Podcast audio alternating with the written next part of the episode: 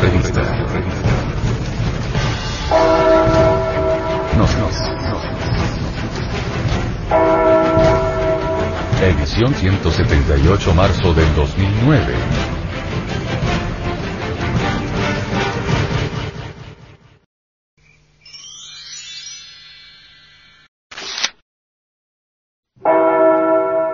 Para vivir sin drogas.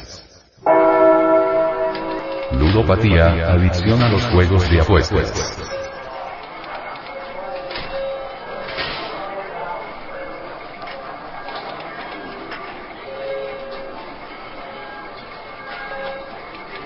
Adicción que pone en riesgo la calidad de vida integral, personal, familiar, laboral y social de quienes la padecen y olvidan que el juego debe ser una actividad divertida y no angustiante.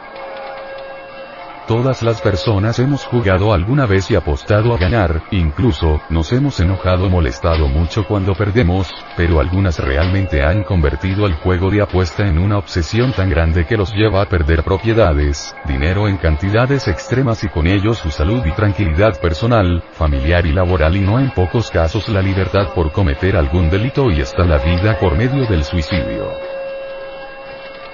La adicción al juego es algo patológico, es por ello que a principios de 1980 la Asociación Psiquiátrica Americana calificó al juego patológico por dinero como un desorden en el control de los impulsos.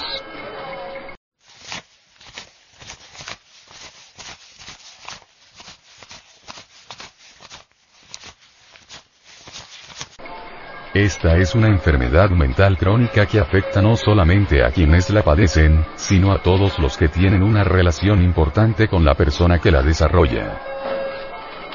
Aunque predomina en los varones, los últimos años el número de apostadoras mujeres se ha incrementado mucho, llegando a dejar el hogar y a los hijos con tal de estar jugando.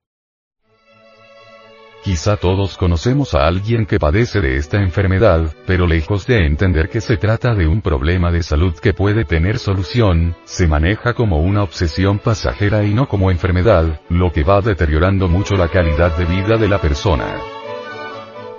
La vida de estas personas se centra en una mesa de juegos o escenarios de apuesta y solamente están contentos cuando están frente a ellas y lo que diferencia a los jugadores que apuestan de los que desarrollan esta enfermedad, es que en todo juego de azar quieren obtener a toda costa una ganancia económica. Muchos son los juegos y deportes que reúnen a estas personas carreras de caballos, de perros, hayalai, mesas de juego o tragamonedas en casinos, bingo, lotería y hasta la bolsa de valores. Pero ¿cuál es la diferencia entre el apostador casual y el apostador patológico? Para los primeros, la apuesta no es algo importante, sino parte de la diversión mientras que para el patológico las apuestas son una obsesión que ocupan un lugar muy importante en su mente y en sus actividades diarias. La adicción al juego se ha calificado así, porque entre otras cosas, se han encontrado similitudes en el funcionamiento e imágenes del cerebro entre los jugadores patológicos y las personas adictas a sustancias tóxicas. Pero también en las manifestaciones que incluyen Inquietud o irritación al intentar detener o controlar su juego, dependencia de las apuestas para sentirse bien, tolerancia al exigir cada vez más para obtener los mismos resultados de satisfacción. Un problema adicional es que por lo general los adictos al juego, también desarrollan adicción al tabaco, a las bebidas alcohólicas y a otras sustancias tóxicas e ilícitas, aumentando enormemente el riesgo hacia su salud integral. Es necesario que antes de perderlo todo, se consulte con un médico psiquiatra que ayude a controlar el problema mental que genera esta adicción.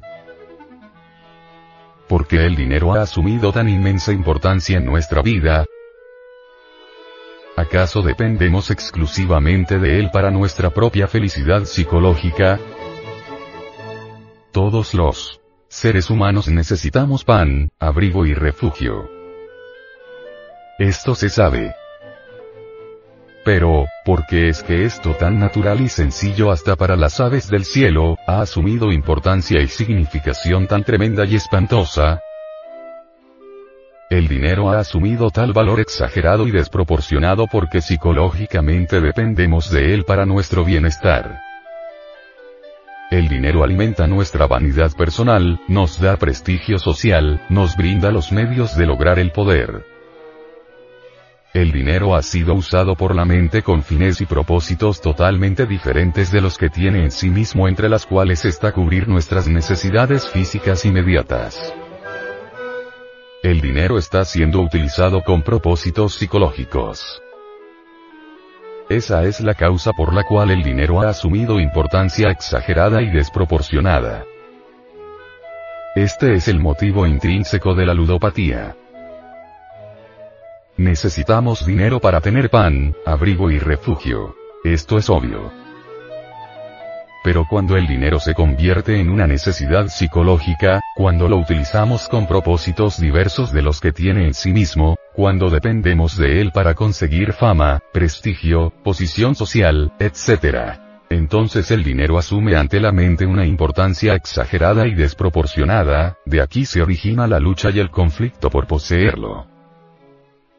Es lógico que tengamos necesidad de conseguir dinero para satisfacer nuestras necesidades físicas, para tener pan, abrigo y refugio, pero si dependemos del dinero exclusivamente para nuestra propia felicidad y satisfacción personal, entonces somos los seres más desgraciados de la Tierra. Cuando comprendemos profundamente que el dinero solo tiene por objeto proporcionarnos pan, abrigo y refugio, entonces le ponemos espontáneamente una limitación inteligente. El resultado de esto es que el dinero ya no asume ante nosotros esa importancia tan exagerada que tiene cuando se convierte en una necesidad psicológica.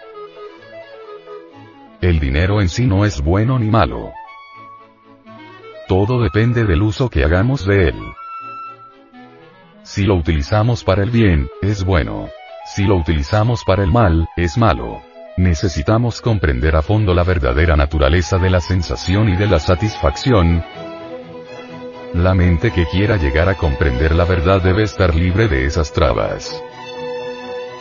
Si queremos de verdad libertar al pensamiento de las trabas de la sensación y satisfacción, tenemos que empezar con aquellas sensaciones que son para nosotros más familiares, y establecer allí el adecuado cimiento para la comprensión. Las sensaciones tienen su lugar adecuado y cuando las comprendemos profundamente en todos los niveles de la mente, no asumen la estúpida deformación que ahora tienen.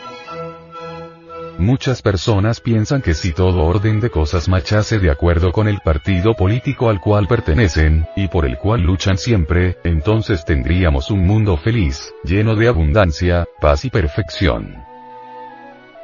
Ese es un concepto falso, porque realmente nada de eso puede existir si antes no hemos comprendido individualmente el verdadero significado de las cosas.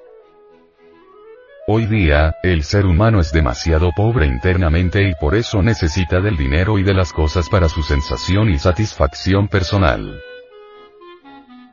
Cuando alguien es pobre, sin valores del ser íntimo, internamente busca externamente dinero y cosas para completarse y buscar satisfacción. Es por eso que el dinero y las cosas materiales han tomado un valor desproporcionado y que el ser humano esté dispuesto a robar, explotar y mentir a cada instante. A eso se debe la lucha entre el capital y el trabajo, entre patrones y obreros, entre explotadores y explotados, etc. Son inútiles todos los cambios políticos sin haber comprendido antes nuestra propia pobreza interior pueden cambiarse una y otra vez los sistemas económicos, puede alternarse una y otra vez el sistema social, pero si no hemos comprendido profundamente la íntima naturaleza de nuestra pobreza interior, el individuo creará siempre nuevos medios y caminos de obtener satisfacción personal a costa de la paz de otros.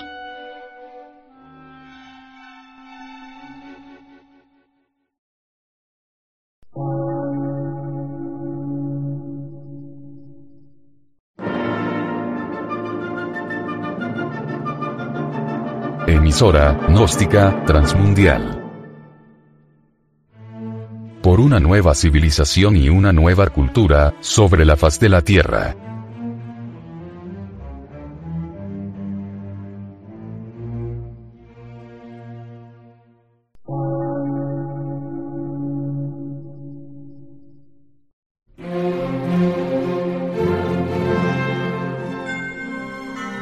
Medio de radiodifusión, científico, artístico, místico y filosófico, de la Asociación Colombiana de Centros de Estudios Gnósticos, Antropológicos, Psicológicos y Culturales. A.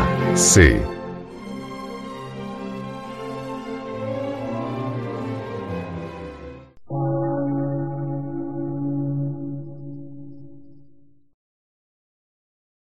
Lectura en movimiento.